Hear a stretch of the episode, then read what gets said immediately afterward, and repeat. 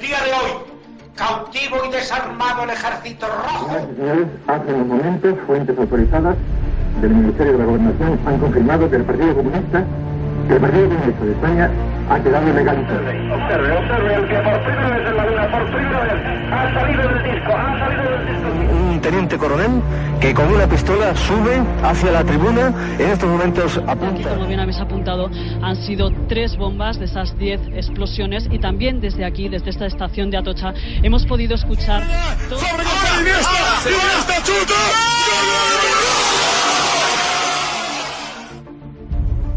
Esto es Historias de la Historia. Dirige Fernando Lumbreras.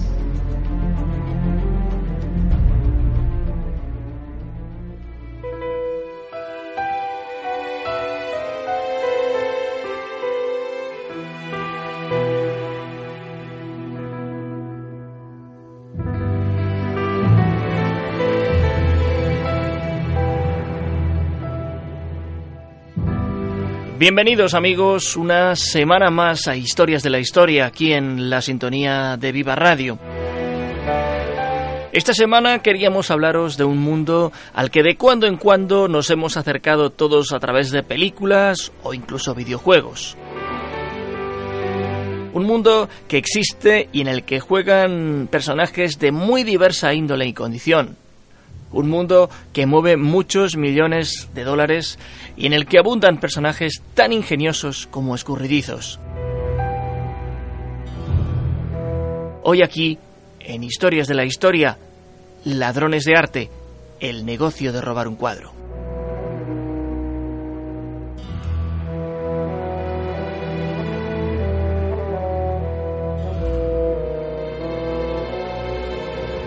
Son considerados genios para unos, criminales para otros.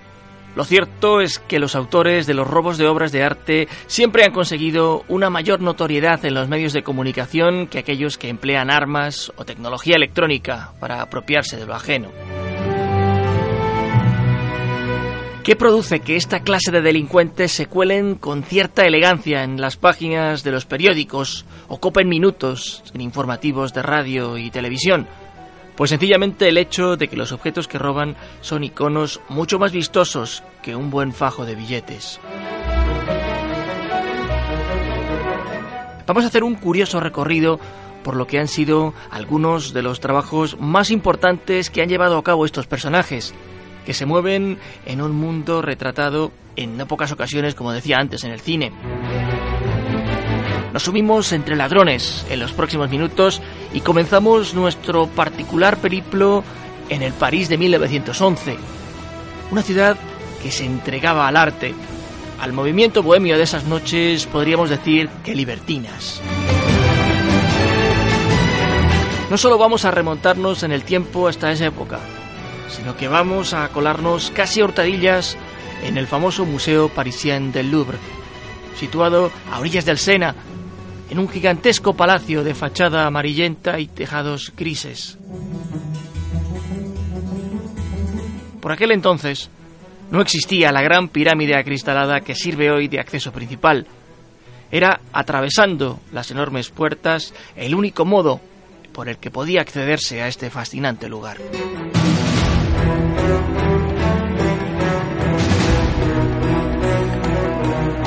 Nos centramos en dos personajes de suma importancia para esta historia, Eduardo Valfierno y Vincenzo Perugia. Valfierno era un conocido hombre de negocios argentino, conocido en su país natal por su gusto por los acuerdos turbios y ciertamente oscuros. Él fue el verdadero cerebro de aquella operación, como se desvelaría más tarde, y encontró en Perugia a su cabeza de turco. Vincenzo había trabajado como empleado en el museo, conocía la ubicación de los cuadros más famosos, y por aquel entonces la Gioconda de Leonardo da Vinci ocupaba otro lugar, no el lugar privilegiado de hoy. El plan del comerciante suramericano estaba bien trazado. Sacarían la pintura del museo y harían cinco copias de la misma. Dichas copias se venderían a otros tantos hombres, cuatro estadounidenses y un brasileño. por valor de 300.000 dólares cada una, como si fuesen los originales. En total, el beneficio del negocio sería de más de un millón de dólares americanos de la época, una cantidad realmente desorbitante.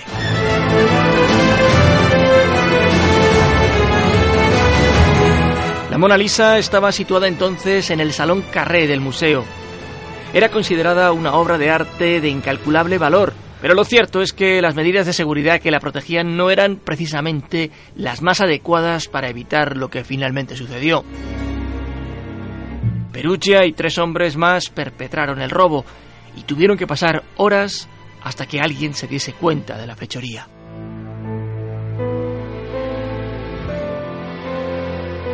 El pintor Luis Berut acudía al día siguiente exprofeso para observar el cuadro y se llevó una gran sorpresa al descubrir que nadie sabía el paradero de la obra.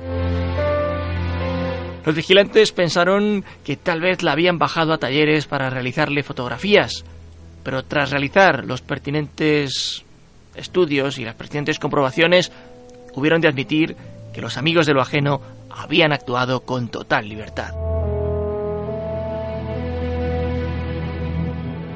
El día en que se produjeron los hechos, Vincenzo Perugia entró en el recinto ataviado con una bata blanca como las que por entonces usaban los empleados y que había conservado luego de ser despedido.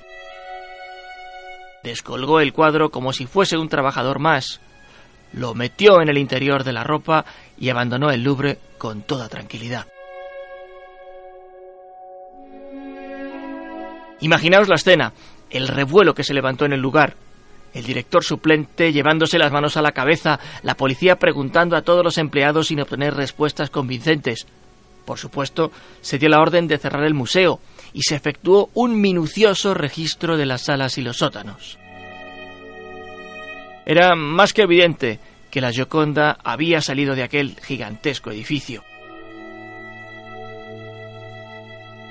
Y mientras las fuerzas del orden se afanaban en ir reconstruyendo los hechos, he aquí comenzó a realizarse una lista de sospechosos entre los que figuraba un joven, Pablo Picasso, que por entonces disfrutaba de aquel París junto a otros grandes intelectuales.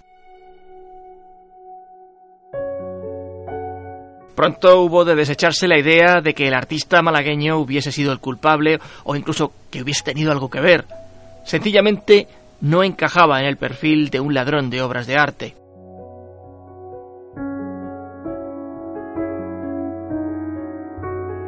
Entre los parisinos comenzó a nacer la impresión de que el cuadro más famoso de Leonardo jamás regresaría a su emplazamiento original. Así, con ese pesar por tamaño hurto, pasaron dos años y medio. Durante ese tiempo, el autor del robo, que incluso había cambiado su nombre por el de Leonardo Vincenzo, escribió una carta a un coleccionista de arte italiano, Alfredo Gheri, ofreciéndole la desaparecida Mona Lisa de la que tanto se había oído hablar en toda Europa a partir de su desaparición. Gary, incrédulo, no lo dudó un instante y se puso en contacto con el administrador del Palacio Uffizi de Florencia, quien le aconsejó que respondiera a la carta y que concertase una entrevista para comprobar, entre otras cosas, el estado y la autenticidad de la obra de arte.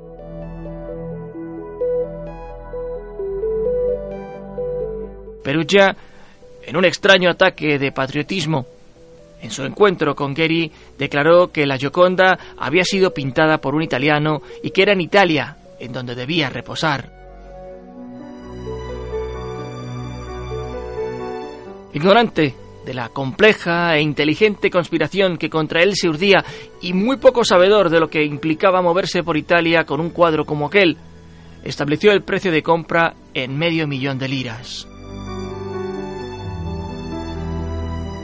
Justo cuando el acuerdo se iba a cerrar, la policía entró en su apartamento, consiguió recuperar el cuadro y detener al autor del robo. Así se cerró uno de los episodios más curiosos de la historia de las desapariciones de obras de arte.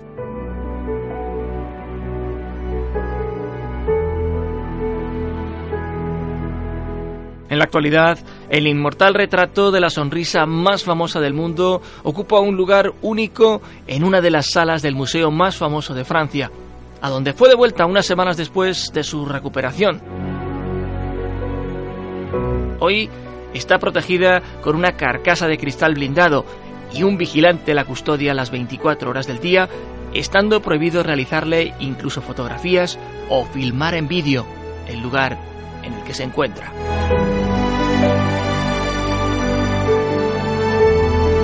Esta historia tuvo, por suerte, un final feliz, aunque no fue la única.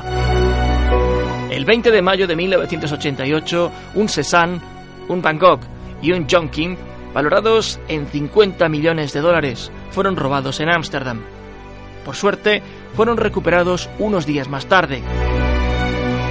Ese mismo año, el 12 de diciembre, desaparecieron tres lienzos de Van Gogh del Museo Kreller-Müller de Arnhem Holanda. Los ladrones pidieron una recompensa por su devolución y la policía, una vez más, consiguió hacerse también con las pinturas robadas. El 14 de abril de 1991, en el Museo Van Gogh de la capital holandesa, los ladrones se llevaron 14 obras del pintor, 14 obras, incluido uno de los cuadros más famosos, Los girasoles. Todos los óleos se recuperaron del maletero de un coche abandonado unas pocas horas después. El 8 de agosto de 2001, la empresaria española Esther Koplovitz también recibió la visita de los cacos, que se llevaron numerosas obras de arte, entre las que se incluían dos cuadros de Goya y un Bruegel.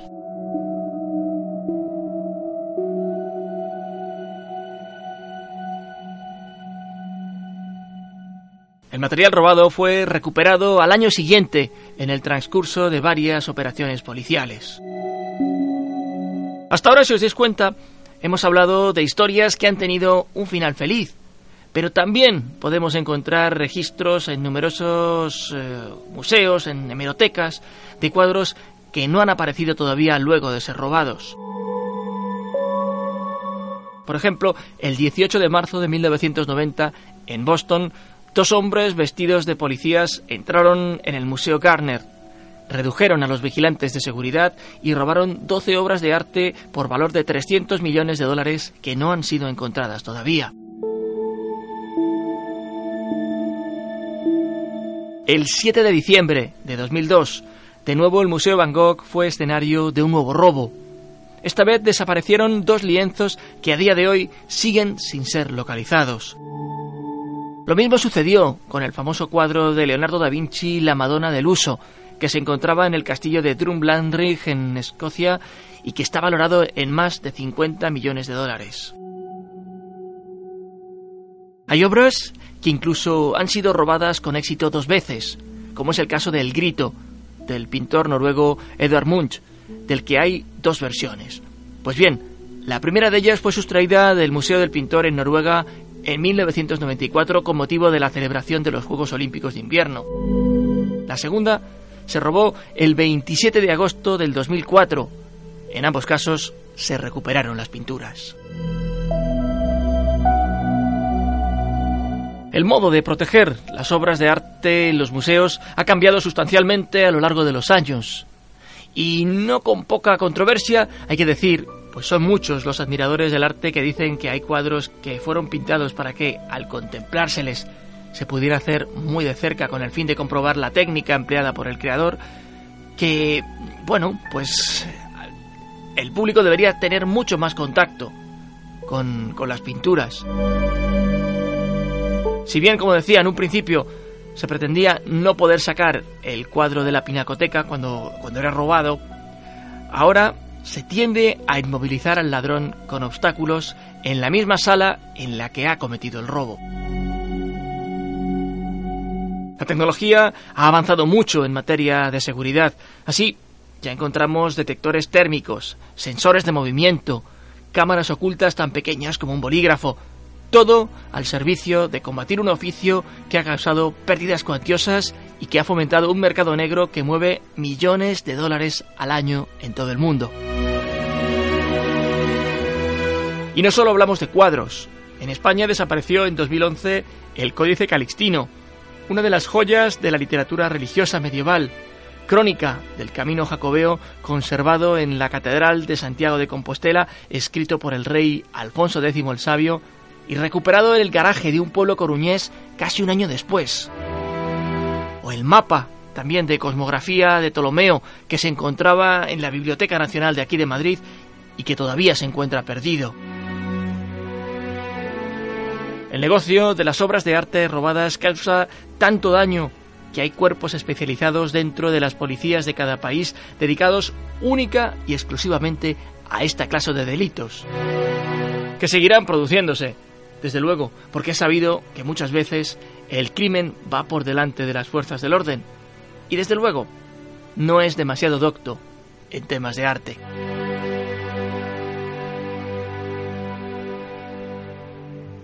Ladrones de obras de arte, así os lo hemos querido contar, así os hemos querido traer este extraño oficio, perseguido en todo el mundo.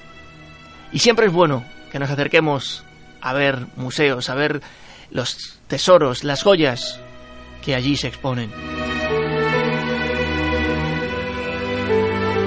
Nosotros volveremos la próxima semana aquí en Historias de la Historia. Hasta entonces, no dejéis de visitar el portal de este espacio en nuestra página web, en vivaradio.es, en donde vais a encontrar pues eh, los programas previos que, que han sido emitidos y estamos preparando una sorpresa muy especial de cara a la próxima temporada que empezará el mes de septiembre. Ya sabéis, como el año pasado, que el mes de agosto no va a haber programas nuevos. Tenemos todavía unas cuantas semanas en el que sí os ofreceremos puntualmente nuevos espacios. Lo dicho, muchísimas gracias por haber estado ahí. Y recordad que ser curiosos no es saber mucho, sino querer seguir sabiendo más. Hasta pronto.